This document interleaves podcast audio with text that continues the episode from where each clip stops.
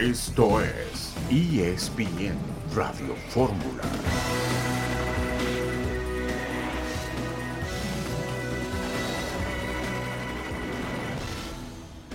Bienvenidos a ESPN Radio Fórmula. Mucho, pero mucho de qué platicar el día de hoy. Qué gran fin de semana tuvimos. Hoy es lunes 13 de junio del año 2022. Saludándolos, Toño Valle, con muchísimo gusto. También Héctor Huerta e Itán Benerra. Directamente me voy al tema de los saludos, Héctor, porque hay mucho por abarcar. ¿Cómo estás? Bienvenido, buenas tardes. Hola, Toño, ¿cómo estás? Qué gusto saludarte a ti, Itán. Eh, por fin este sábado se detuvo a uno de los eh, primeros indiciados del asunto de Cruz Azul, de la cooperativa Víctor Garcés Rojo fue detenido eh, por las autoridades de la Ciudad de México eh, después de que el 30 de julio de 2020 se le había girado una orden de aprehensión, pero esta orden de aprehensión no es la que se ejecutó el sábado, sino otra que tenía por el delito de declaraciones infundadas ante una autoridad judicial. Falsedad en declaraciones eh, ante una autoridad judicial es el delito exactamente por una demanda que él había interpuesto por trata de blancas contra Víctor Velázquez, que resultó toda una farsa, y entonces la contrademanda es por lo cual fue detenido el sábado pasado. Hubo una sesión de casi 12 horas en los juzgados el domingo, donde se le vinculó a proceso, lo cual quiere decir que pasará el proceso en prisión. Él está en el reclusorio norte. Si, si se apareció ahí la Interpol y apareció también la Policía Federal, para que entonces responda por las otras órdenes de aprehensión que tiene, eh, por los delitos ya de delincuencia organizada eh, y el asunto de lavado de dinero. Si llegara a proceder esto, podrían llevarlo hoy mismo al, al penal de Almoloya, donde ahí el juez de distrito de Almoloya, que fue el que giró la orden de aprehensión, Iván Arón Seferín Hernández, el 30 de julio de 2020, ahí tendrá que comparecer para responder a todas las interrogantes que le haga la autoridad. Hay la presunción de inocencia, como tienen todos, pero también hay delitos muy pesados que tiene que cargar el señor Garcés y responder por ellos. Interesante, muy interesante. Y esto apenas arranca, esto apenas arranca, Héctor, y estaremos obviamente siguiendo el tema muy, muy de cerca. Ya platicamos un poco más adelante con mayor profundidad también con nosotros el día de hoy. Itán Benesra, Itán, ¿cómo estás? Bienvenido. Buenas tardes. Pues ya no sé qué decir después de todo lo que dijo Héctor. Checo Pérez y su segundo lugar en Azerbaiyán. Comentaremos de mucho. Hay una hora lista para platicar de deportes porque vaya que hubo información y además las finales que tenemos en ESPN de la NBA. Exactamente, exactamente. Continúan el día de hoy con el juego 5. ¿Qué les parece si escuchamos un avance de lo que tendremos en el segundo bloque con Marcelino Fernández del Castillo? Y es que hay movimientos también en la comisión de arbitraje. Adelante, Marce. Saludos Toño, amigos de ESPN Radio Fórmula. Más adelante tendremos el reporte de la salida de Arturo Bricio de la presidencia de la Comisión de Árbitros, una versión que se manejaba desde la semana pasada, pero que este lunes se hizo oficial en la Federación Mexicana de Fútbol. Perfecto, Marce, muchas gracias. Ya estaremos yendo contigo en cuanto regresemos de la pausa, que además ya se aproxima, ¿no? Movimientos, entonces se veía venir, se sabía, simplemente se ha hecho ya oficial de una vez por todas la salida de un hombre como Arturo Bricio. Por cierto, en estos momentos, en estos momentos, la selección peruana y la selección de eh, Australia están disputando su lugar al Mundial de Qatar 2022. Ha arrancado ya el tiempo extra, un partido que tuvo prácticamente un remate a portería en 90 minutos. Bueno, ya ahorita en tiempo extra, 0 por 0 en caso de que continúe el empate. Bueno, pues ya lo imaginarán ustedes, tendremos tanda de penales y por cierto, mañana se juega el último boleto también con miras a estar en la próxima Copa del Mundo. Ya lo estaremos platicando también si quieren un poco más adelante. Mañana, por cierto, también juega la selección mexicana, lo estará haciendo contra Jamaica. Continúa la polémica Nations League. Así mucho de qué hablar, ya decía Héctor el tema de Víctor Garcés, decía en el tema del Checo Pérez, de las finales del básquetbol, tenemos nuevo integrante del Salón de la Fama, ¿no? En el tema del box nos referimos nada más y nada menos que a Juan Manuel Márquez, bueno, pues el fútbol de estufa, muchas, muchas cosas más de qué platicar. Hacemos una pausa y entramos directamente ya en detalle. Esto es ESPN Radio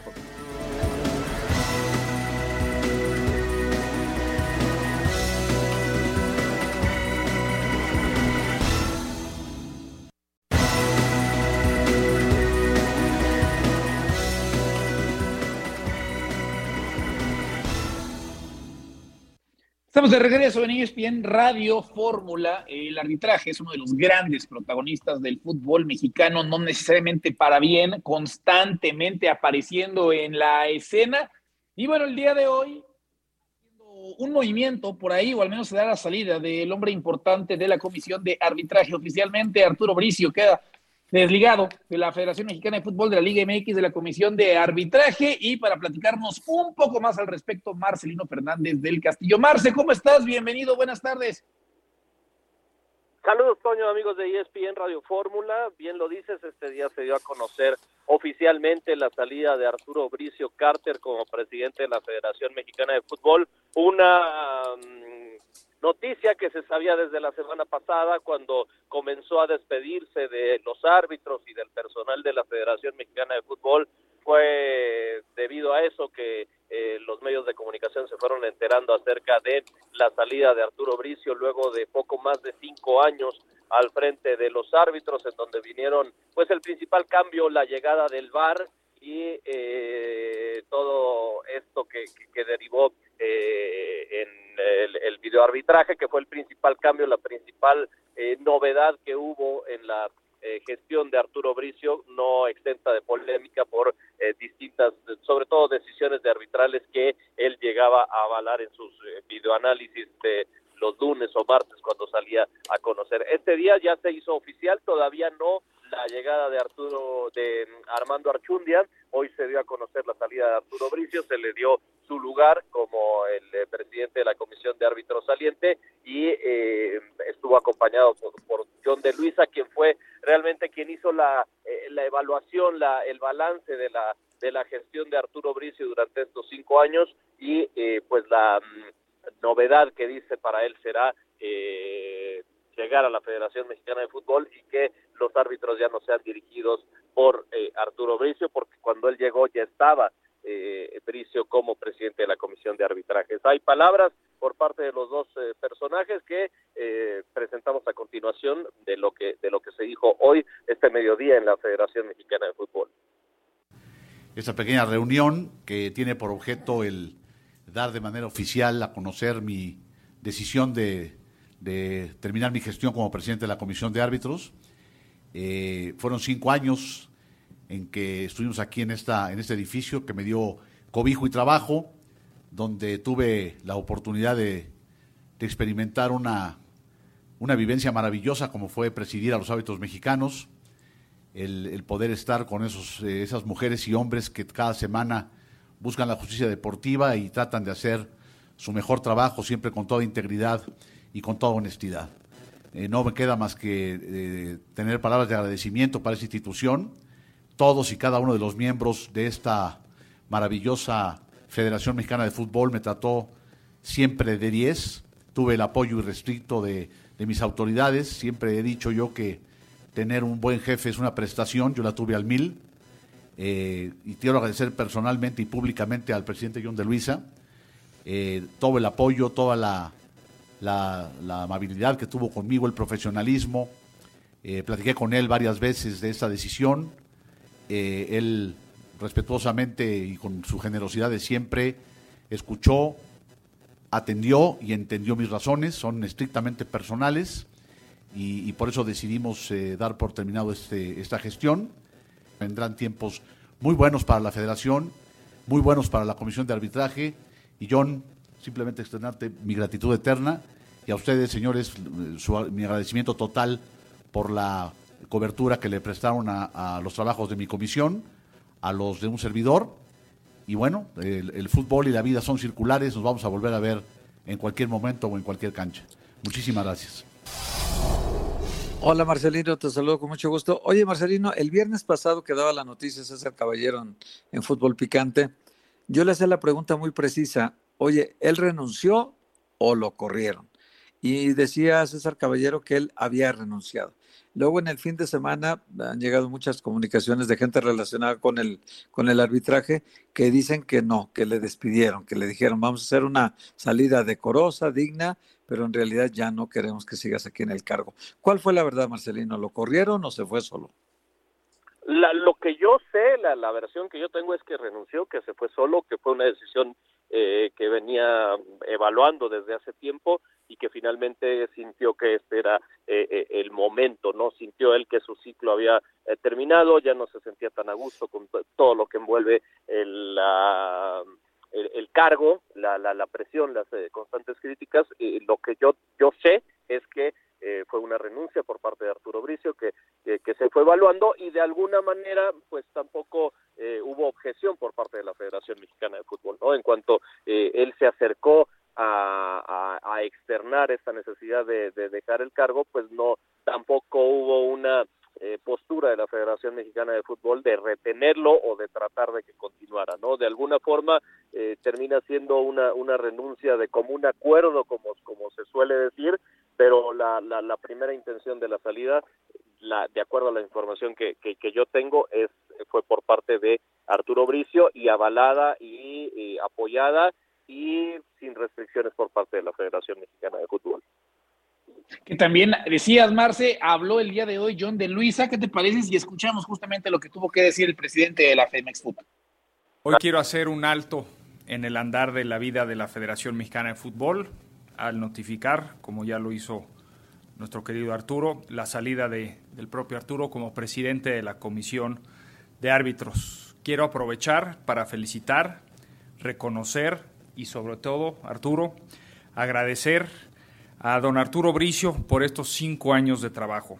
Un trabajo siempre profesional, un trabajo siempre comprometido, una gestión ejemplar en donde se llevaron a cabo cerca de 11.000 partidos. Se dice fácil, se dice rápido, pero es una extraordinaria labor.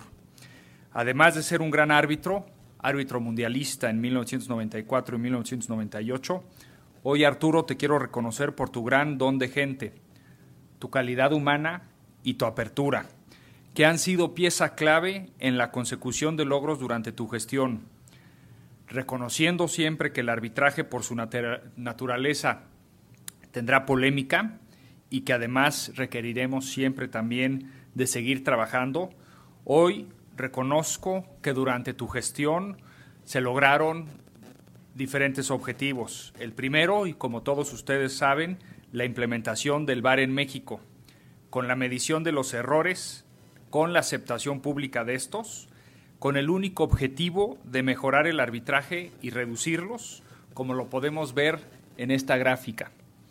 El constante apoyo al desarrollo del arbitraje femenil, con la gran noticia de la designación de la primer mujer mexicana para formar parte de una Copa del Mundo Varonil en este noviembre en Qatar 2022 con Karen.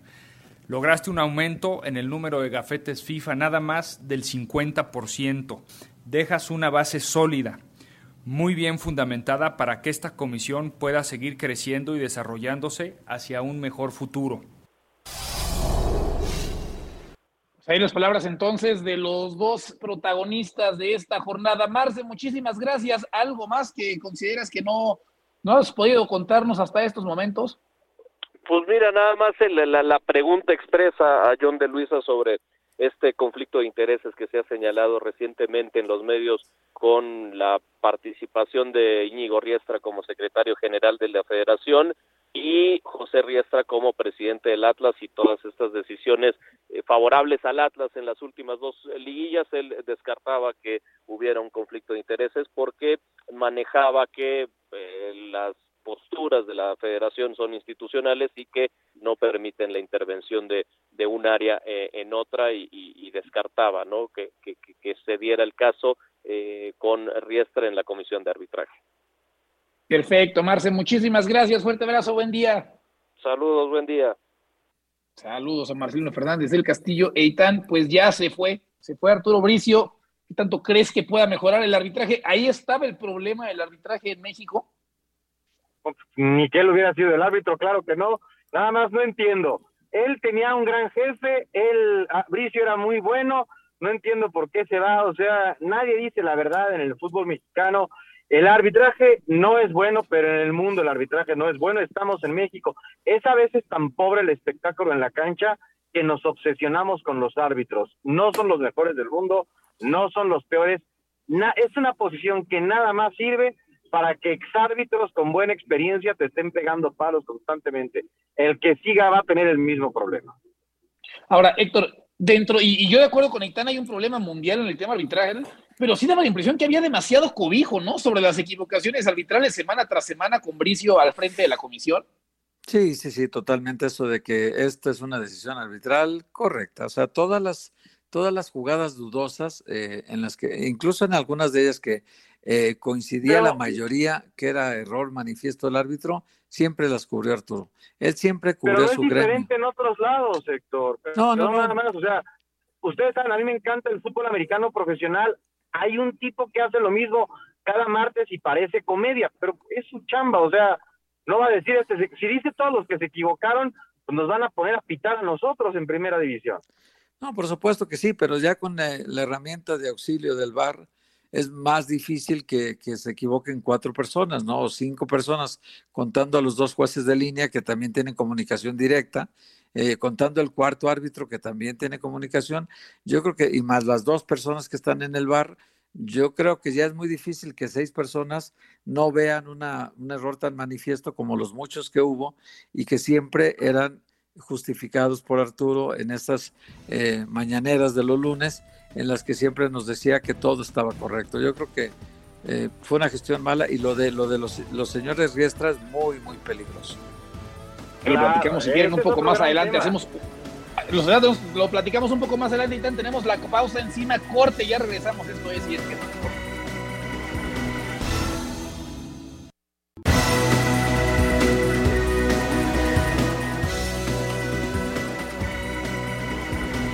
De regreso, hoy es bien Radio Fórmula Héctor Huerta y también es Ratoño Valle con ustedes este lunes 13 de junio. Contacto Jamaica con Mauricio y May. Mau, gusto saludarte mañana juega la selección mexicana, el fin de semana se gana, no necesariamente sale la gente contenta. Desde Torreón, ¿qué nos puedes contar? Platícanos las últimas novedades del Tri de cara a lo que va a ser su segundo duelo de la Nations League. ¿Qué pasó, Toño? Buenas tardes, fuerte abrazo para todos. A ver, eh, eh, en realidad, Toño, la selección no ha trabajado desde desde el partido contra Surinam, porque el día de ayer fue día de recuperación y de viaje eh, un viaje de cuatro horas, un vuelo directo porque venían en, charter, pero aún así fue un vuelo de cuatro horas. Eh, llegaron aquí por la noche a, cenar, a descansar. Hoy por la mañana hicieron trabajo de gimnasio y, el trabajo de cancha vendrá a las siete de la noche, cuando arranque el entrenamiento en el Estadio Olímpico de Kingston. Y ahí, bueno, pues seguramente ya estará perfilando el 11 que arranque el día de mañana contra Jamaica, Gerardo Martín. Hola, Mau, ¿cómo estás? Te saludo con mucho gusto. Mau, una pregunta. Ya ves que Marcelo Flores, eh, digamos, tuvo el valor de decir yo tiro este penalti, yo lo ejecuto y al final de cuentas lo, falló. Eh, ¿Cómo fue el, asunto posterior al partido? ¿Cómo viste las caras de los compañeros, la, del propio Marcelo eh, después de esta falla? Sé que lloró en el vestidor mucho, que el Tata Matino trató de consolarlo y diciendo, bueno, pues no pasa nada, es, es una acción de juego y, se puede fallar o anotar, no pasa nada. Eh, ¿Qué tanto le puede afectar a este muchacho? Porque evidentemente lo que él quería era anotar para hacerse, para hacerse presente en la selección y decir, aquí estoy, tómenme en cuenta como un posible candidato para la lista final, ¿no? Sí, él sabe lo mucho que se está jugando, Héctor, como otros jugadores. Te mando un fuerte abrazo. Gracias. Eh, evidentemente, fue un golpe que lo, que lo, que lo sacudió. Eh, no solamente ha hablado el cuerpo técnico con él y los compañeros, sino también eh, la psicóloga Parma que, que, hace el viaje de manera continua con la selección mexicana, sobre todo eh, suele platicar mucho con los, con los jóvenes y me cuenta que, que me cuentan que ella también ha platicado con, con, Marcelo después de lo sucedido en Torreón. Él debe entender que se tiene que quitar de la cabeza lo sucedido ante Surinam y que en dado caso de que llegue a tener minutos contra, contra Jamaica, pues los tiene que aprovechar. Yo no descarto la posibilidad de que mañana vaya de arranque, Héctor. Sí, Sí, yo también pienso eso, que pueden darle la oportunidad, porque al final de cuentas no jugó mal los minutos que estuvo en la cancha, ¿no? Sí, de acuerdo, de acuerdo. Este, han sido pocos los minutos que ha tenido Marcelo Flores. Entienden aquí en Selección Mexicana que, que bueno, pues es un joven que, que, que está en un proceso de, de, formación todavía, de maduración, que inclusive todavía no ha logrado debutar en la primera división. Entendemos que es complicado por el equipo en el que juega, la liga en la que está, nada más y nada menos que es el Arsenal en plena Premier. Eh, pero bueno, así lo entienden y así lo asimilan en, selección mexicana. Saben de la capacidad, del talento, de la calidad que tiene, que tiene Marcelo, pero también lo quieren ir llevando de a poco. Veremos si recibe más minutos aquí en Kingston ante Jamaica el día de mañana. Mauricio, siguiendo con el tema de Marcelo, pero entonces, estas actuaciones sí le podrían dar posibilidades reales de ir a la Copa del Mundo o como algunos otros jóvenes eh, no tiene tanto esa oportunidad y es solamente que el cuerpo técnico lo vaya conociendo. ¿Qué pasa, Itán? Abrazo fuerte. Eh, a ver, me parece que Marcelo es de esos futbolistas que están en la tablita, que como sí, como no, que en cualquier momento se puede, se puede subir, ¿no? Eh, sobre todo marcando diferencia, eh, llenando el ojo al técnico. Dudo mucho que vaya a poder estar en la, en la, convocatoria en el partido contra Paraguay en el mes de agosto, porque no es fecha FIFA, pero quizá puede estar en, en, septiembre. Eh, quizás si le llega la posibilidad de debutar en los próximos meses en la, la Premier League. Eh, yo insisto, es, es, es un futbolista joven que no le podemos todavía poner la etiqueta de de Salvador o del futbolista que va a marcar diferencia en la Copa del Mundo o del jugador que hoy necesita la selección nacional. A mí me cuentan que como todo joven todavía sigue cometiendo errores, sobre todo en la toma de decisión en, el, transcurso de los partidos y que esto el, cuerpo técnico de la selección nacional lo ha visto eh, de manera muy evidente en, los entrenamientos, cada que ha sido convocado al, tricolor. Eh, veremos si, si con los pocos minutos que pueda llegar a tener de aquí a septiembre, eh, mañana es una oportunidad. Eh, ya te decía, dudo que esté en el partido de agosto. Y en septiembre no sé cuántos minutos pueda llegar a tener, eh, tomando en cuenta que ahí Gerardo Martino, la idea que tiene es ya de, de, considerar y de darle juego a la base que va a ser titular ante la selección de Polonia en el primer compromiso de la, de la Copa del Mundo quizá el tiempo es el que no, le, no, juega a favor de Marcelo Flores pensando ya en el Mundial. Oye, Mau, una, una pregunta. ¿Tú le, le, tomas bien el pulso a la selección mexicana? Creo que ya con el tiempo que llevas estando con el grupo, sabes muy bien por dónde va la jugada ya del Tata Martino. Yo te, yo te preguntaría, los 16, por ejemplo, que, que fueron desvinculados ahorita para que se fueran de vacaciones, ¿esos 16, digamos, ya tienen un lugar seguro en la Copa del Mundo? Sí, yo te diría que sí, Héctor. Yo te diría que esos 16 están, están fijos y, yo pensaría que el resto van a salir de esta lista. Eh, la verdad es que está muy definida, está muy definida la lista de convocados por parte de Gerardo Martino. Entre, entre 18 o 20 futbolistas ya tiene muy claros el técnico de la selección. O sea, hablamos de estos 16 que son Ochoa, Talavera, Jorge Sánchez, Araujo, Montes, Moreno, Johan, Arteaga, Edson, Herrera, Guardado, Eric Gutiérrez, Piojo Alvarado, Tecatito Jiménez, Alexis Vega. Sumemos 17, que te parece con Funes Mori? Y entonces nos quedan siete puestos, Mau. Esos siete puestos se están jugando ahorita en esta etapa del, de los partidos eh, de National League o los amistosos que vengan. Sí, sí, sí, para mí, para mí de ahí saldrán eh, esos que quedan. Eh, traté de buscar la información eh, el día de hoy, seguramente ustedes me ayudarán mejor eh, si ya se confirmó si la lista va a ser de 23 o 26 futbolistas. Hoy el International Board lo iba a definir y lo iba, lo iba a anunciar. Eh, sí, sí se confirmó lo de los, lo de los cinco cambios.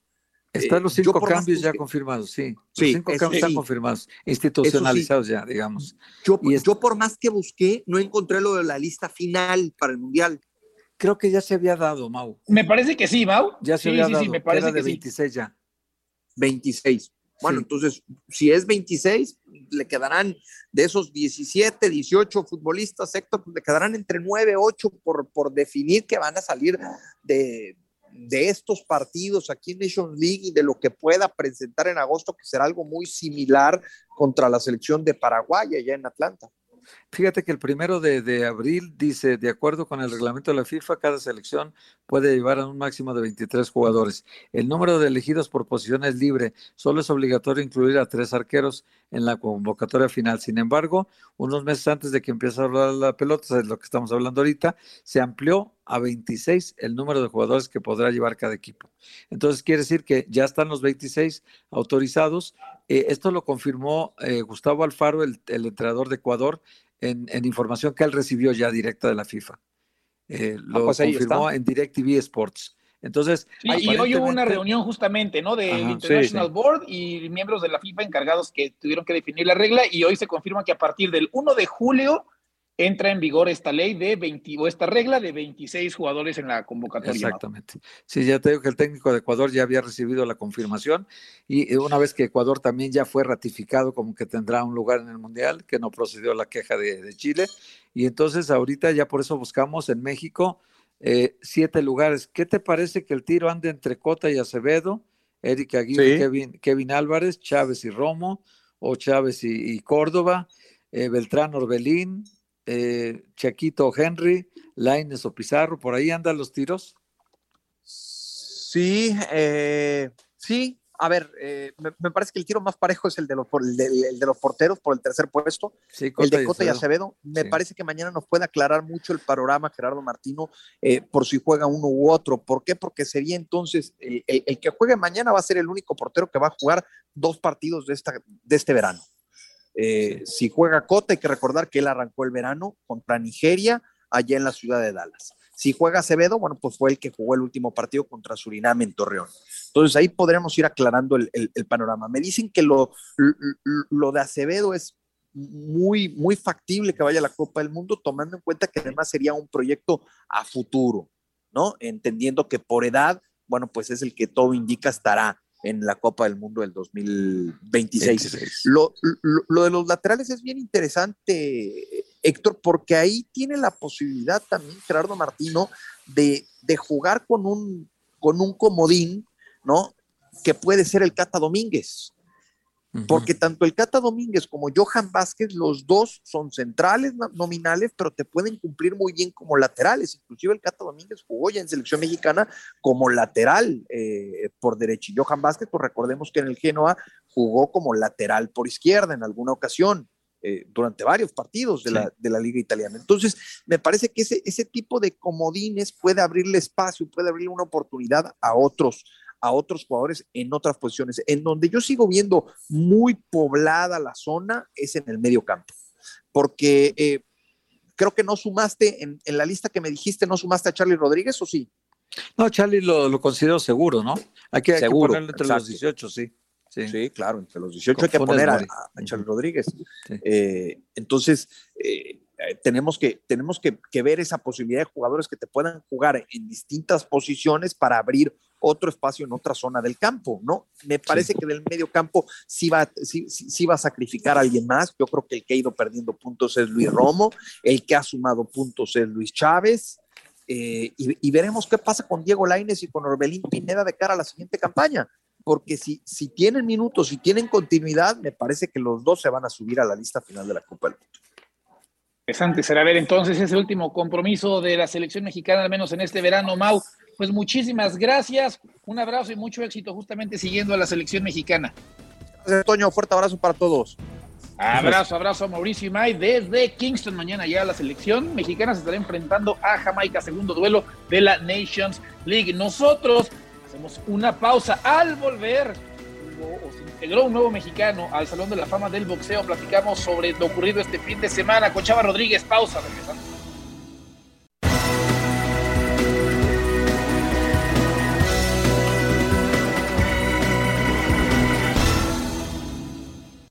Estamos de regreso en ESPN Radio Fórmula. Se sigue escribiendo con letras de oro, ¿no? La historia de Juan Manuel Márquez en el boxeo mundial. Fin de semana muy especial que se vivió este, bueno, pues eh, justamente este fin de semana. Y Chava Rodríguez para platicarnos un poco más al respecto. Chava, gusto saludarte, el nuevo integrante del Salón de la Fama es mexicano y se llama Juan Manuel Márquez.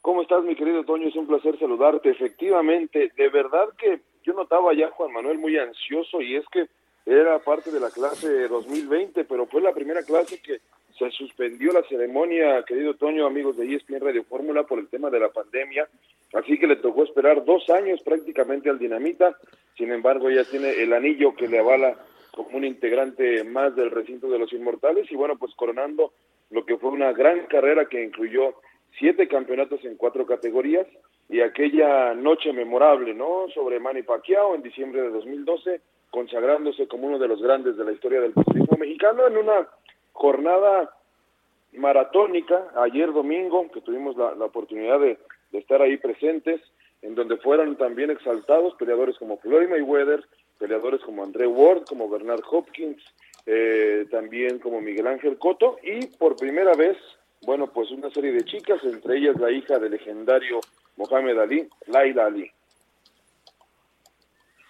Chava, ¿cómo estás? Te saluda Eitan. ¿Cómo definirías el legado de Juan Manuel Márquez después de su brillante carrera? Un abrazo, mi querido Eitan. Fíjate que un, un legado eh, forjado a sangre y fuego, ¿no? Un Juan Manuel Márquez que estaba mucho tiempo bajo la sombra de peleadores como Eric Morales, como Marco Antonio Barrera, que, cuyo periodo de brillantez, bueno, pues en algún momento llegó a opacarlo, pero eh, Juan Manuel Márquez, ya en la parte final, superando los 30 años, un legado de mucha insistencia, de mucha perseverancia, de mucha disciplina, también hay que decirlo, finalmente se logra consagrar, se convierte en el segundo tetracampeón en la historia del boxeo mexicano y al final yo creo que eh, decía, platicaba con Juan Manuel ahí, de los triunfos más grandes que puede haber en la en la historia, no solamente del boxeo eh, mexicano, sino en la historia del deporte mexicano, mucha gente se va a quedar con esa con esa noche ante Manny Pacquiao, ese nocaut espectacular, de la misma manera como recuerdan aún eh, la victoria de Salvador Sánchez sobre Wilfredo Gómez o incluso la del propio Julio César Chávez sobre el Macho Camacho o sobre Medrick Taylor. ¿Qué te parece, Chavas, si escuchamos justamente lo que tiene que decir Juan Manuel Márquez en torno a lo vivido estos últimos días y justamente para los micrófonos de ESPN? Por favor. Se ve reflejado todo el esfuerzo, la dedicación, el trabajo, se ve reflejado ahorita en el Salón de la Fama. Y esta inducción iba a ser del 2020, 2020, y la hicieron ahorita por lo de la pandemia, cancelaron, cambiaron y, creo que más vale tarde que nunca.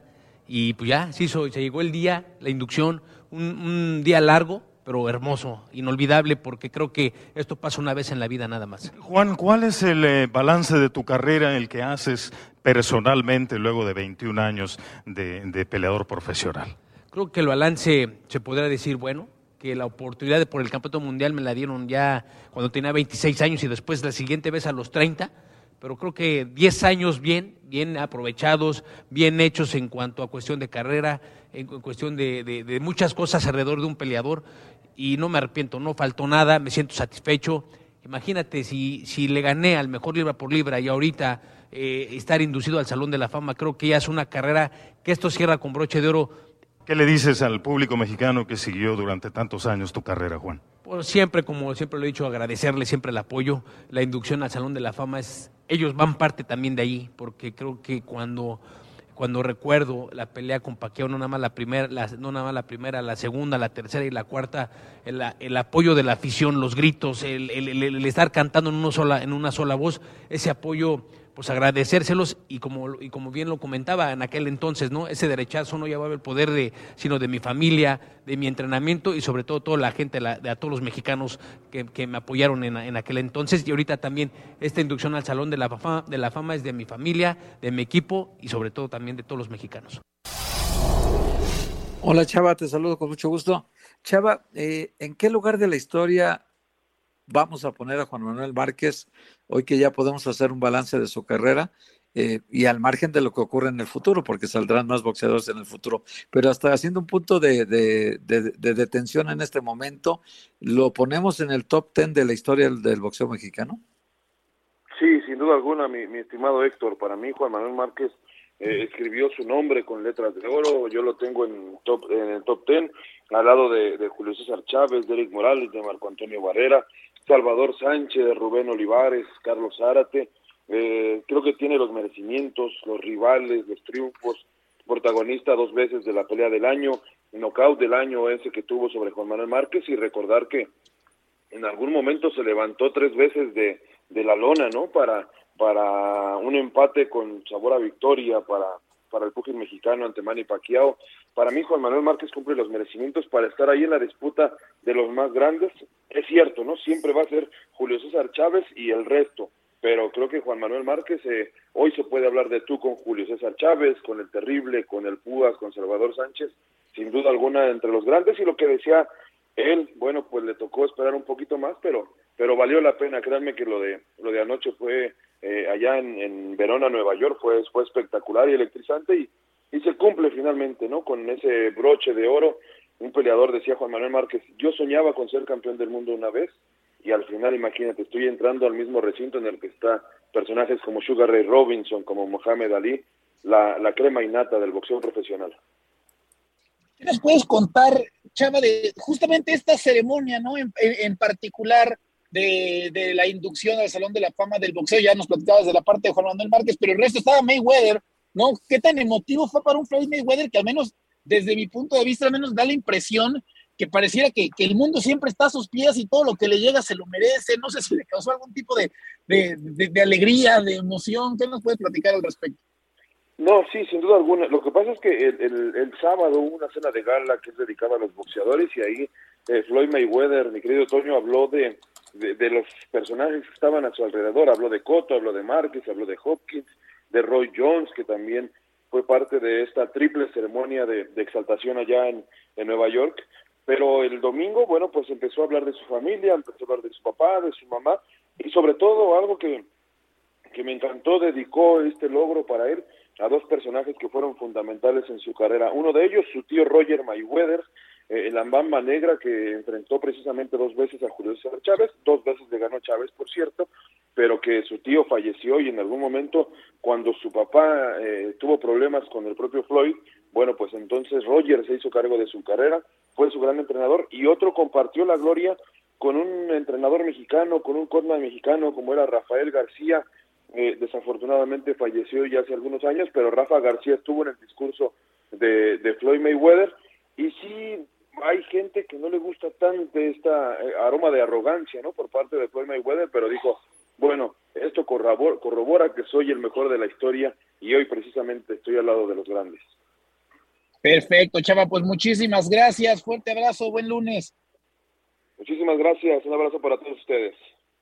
Muchísimas gracias. Ahí está Chava Rodríguez entonces con todo lo ocurrido en la ceremonia de inducción el Salón de la Fama del Boxeo. Hablando de gran fin de semana para mexicanos, bueno, el automovilismo en las 24 ¿no? horas de Le y por supuesto también el Gran Premio de Bakú. Ahí vamos a platicar con Alex Pombo. Alex, ¿qué nos puedes platicar de lo vivido por los mexicanos en las últimas 48 horas? ¿Qué tal? Un gusto saludarlos y bueno, impresionante pues todo lo que se ha logrado con Daniel Suárez, la victoria en Sonoma dentro de la serie NASCAR, el primer mexicano que lo logra y por supuesto también Roberto González en la categoría LMP2 allá en las 24 horas de Le Mans, una de las joyas también del automovilismo. Eh, por supuesto, lo logrado por Checo Pérez en Bakú, el segundo lugar que te digo algo, debería de haber sido primero, pero tanto hemos hablado en las últimas semanas de esa controversia, si Verstappen, si Checo, quién es el uno, quién es el dos, que no hay órdenes. La realidad es que vimos en Bakú, eh, Checo está ahí para secundar a Max Verstappen. NASCAR, también había olvidado mencionar lo de NASCAR, Alex, también en la conversación del fin de semana para los mexicanos. Sí, totalmente. Mira, Daniel Suárez es un piloto que salió de NASCAR México, piloto, eh, eh, sabemos eh, lo difícil que es entrar al mundo de NASCAR en alguna ocasión que se hablaba nada más que era un mundo muy exclusivo para la zona sureña de Estados Unidos y ahora que un mexicano ha abierto camino ahí, eh, ha sido difícil para Daniel Suárez, inclusive estuvo en equipos eh, con mejor presupuesto, de más nombre, pero él se siente muy cómodo en el equipo Track House, él lo ha dicho, estoy muy agradecido, creyeron en mí y por supuesto el apoyo que recibió eh, de Escudería Telmex, que básicamente fue el que lo fue llevando al el camino y, pues ahora dando ese resultado. La verdad es que un honor para México, un honor para NASCAR México, porque Daniel salió precisamente de NASCAR México. ¿Qué les parece Sí, escuchamos, de hecho, en torno a lo hecho por Sergio Checo Pérez, lo que tiene que decir el piloto mexicano. 1-2 hizo Red Bull y bueno, Checo Pérez se vuelve a subir además al podio en Bakú, donde le ha ido bien a lo largo de su carrera. Escuchemos al piloto mexicano. Sí, al final creo que no, no, no fuimos perfectos el día de hoy, ¿no? Tuvimos eh, unos problemas de comunicación cuando salió Alberto al safety car y tuve la llamada ya muy tarde eh, creo que con eso hubiera sido una, una, carrera relativamente fácil, ¿no? Pero tuvimos ese problema y luego cuando reinicié con esos neumáticos no tenía nada de agarre, no, no, no, no sé por qué perdí tanto agarre en la parte de atrás. Eh, cuando Max no, Max fue muy fuerte, especialmente al, al final de, de, del stint. Entonces hay que analizarlo por qué y, y, nada, después ya era, era llevarlo a la meta. Además, bueno, no es culpa de nadie, pero las dos paradas fueron bastante malas, una fue larguísima, eso también perjudicó un poco. Sí, tuvimos dos malas paradas, pero bueno, afortunadamente eh, creo que hoy, hoy merecíamos menos que el segundo, ¿no? Con todos los problemas que tuvimos, entonces es un, es un buen resultado en, en, en general. Vamos a